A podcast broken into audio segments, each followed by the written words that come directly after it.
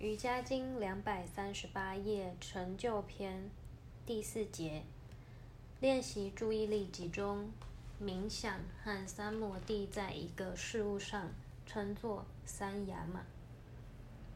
做三雅马的练习可以达到超自然能力的境界。深入探究一个事物或一个意念，它会释放出奥秘。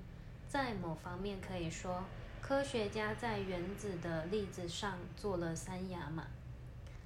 注意力集中、冥想、三摩地的研究，也研究出了结果。粒子释放它们的能量，科学家就得到了他们的知识，完成探究粒子背后的真理。三亚马的完成，通常是一个事物、一个理念上达到了某些成果，所获得的成果称为超自然能力和禅定的力量。第五节，掌控了三亚马，将启发知识之光。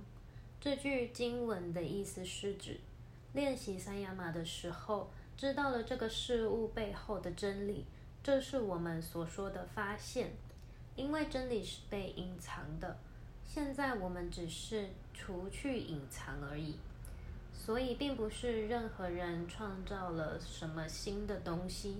因为一些真理隐而未见，借着三亚马的练习，我们得以了解那是什么，那就是发现的真正意义。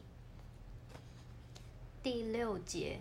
三亚马的练习需要经过许多阶段才能完成。第七节，三亚马和前面所说的瑜伽八阶里的前五阶相比较，是属于内在的练修炼。在阿斯坦加瑜伽里，注意力集中、冥想和三摩地是比较内在的部分或内在的练习，而练习持戒。遵守奉行尼亚玛，你需要的是外在的世界。如果外在世界没有被没有可被伤害的事物，你要如何练习不受伤？如果与外在世界相处，我们在谈论持戒、遵守奉行时曾教过，甚至身体对你来说也是一个外在世界。你要用身体练习体位法。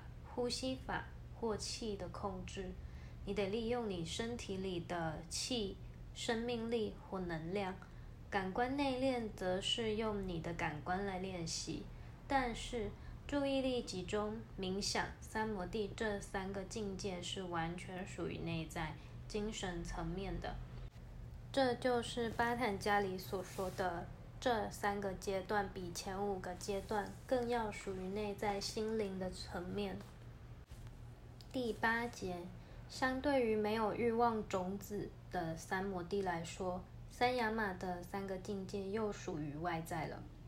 虽然这三阶集中注意力、冥想、三摩地和前面五个阶段相较而言是属于内在层面，但当他们没有和欲望种子三摩地相比较时，却又属于外在的层面了。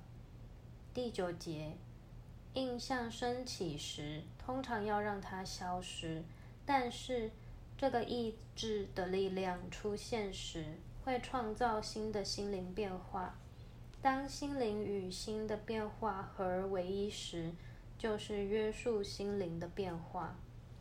第十节，心灵的变化要通过习惯的养成，来让它变得稳定。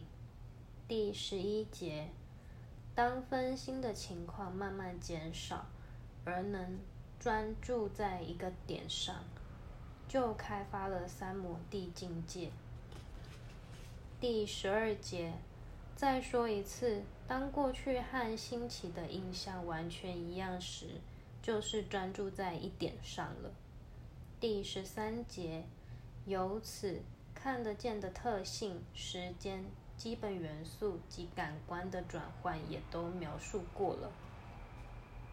第十四节，本性的基本属性有潜在的、可显现的、无法显现的层面。